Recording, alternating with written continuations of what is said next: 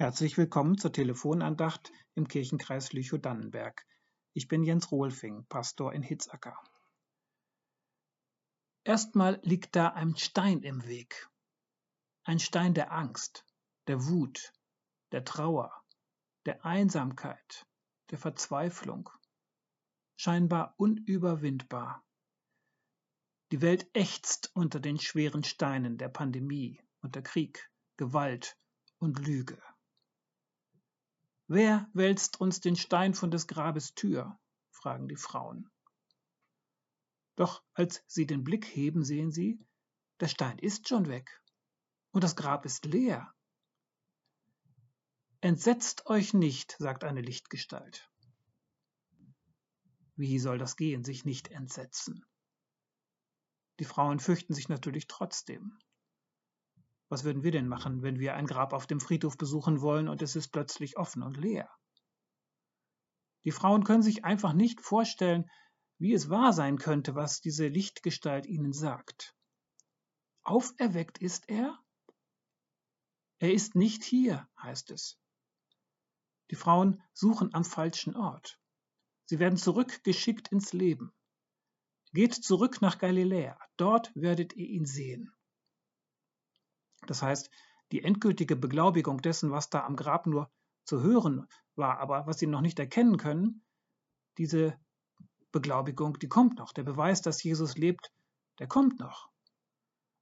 Zunächst gilt es, einen Weg zurückzulegen. Einen Weg durch Trauer und Angst, Schmerz, Frust, Wut und Einsamkeit. Ein Weg raus aus der Resignation, zurück ins Leben.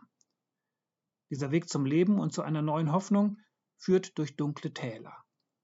Über zwei Jahre stecken wir schon in einer Dauerpassionszeit und fasten Kontakte, wo es nur geht. Und jetzt scheint auch noch der Krieg vor unserer Haustür den Todesstrukturen in dieser Welt Recht zu geben. Geht nach Galiläa, dort werdet ihr ihn sehen. Diese Osterbotschaft brauchen wir gerade ganz besonders dringend.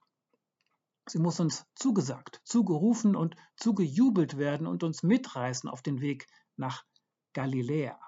Das heißt also dahin, wo das Leben ist, wo unsere Kraftquelle ist, unsere Wurzeln, wo wir herkommen und hingehören, wo wir gute Erfahrungen gemacht haben, wo das Leben gut ist. So wie die Frauen dort in Galiläa mit Jesus unterwegs waren, wo er gelehrt und geheilt hat, wo er mit ihnen am Tisch saß und von Gottes Liebe erzählt hat und Gott ihnen ganz nah war. Ich frage mich, wo ist mein Galiläa? Wo habe ich meine Kraftquellen, meine Wurzeln?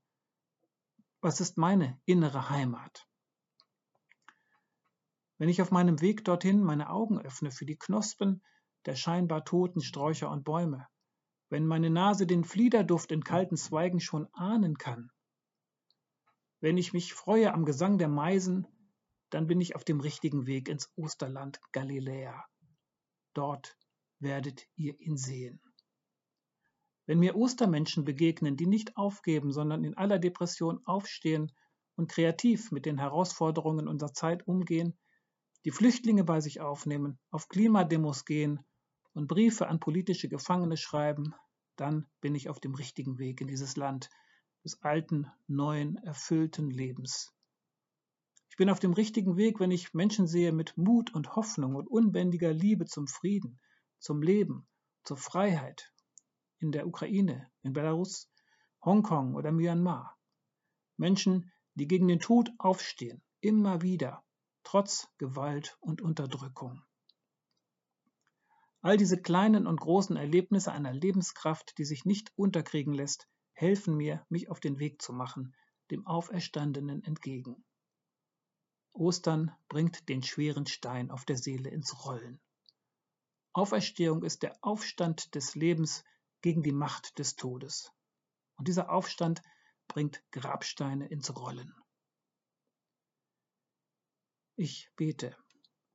Du frühlingsheller Gott, leuchte mir die Freude des Ostertages in meine Seele, damit sie hell wird in all den Schatten. Du lebendiger Gott, trommle mir den Takt des neuen Lebens in mein Herz, damit es hüpft vor Glück gegen alle Härte. Du friedensstiftender Gott, rufe mir ins Ohr die frohe Botschaft deiner Liebe, die stärker ist als Gewalt, Vernichtung und Tod, damit es Ostern wird für unsere geplagte Welt. Amen. Am nächsten Sonntag hören Sie die Telefonandacht von Regionalpastorin Anna Kempe. Gott segne Sie.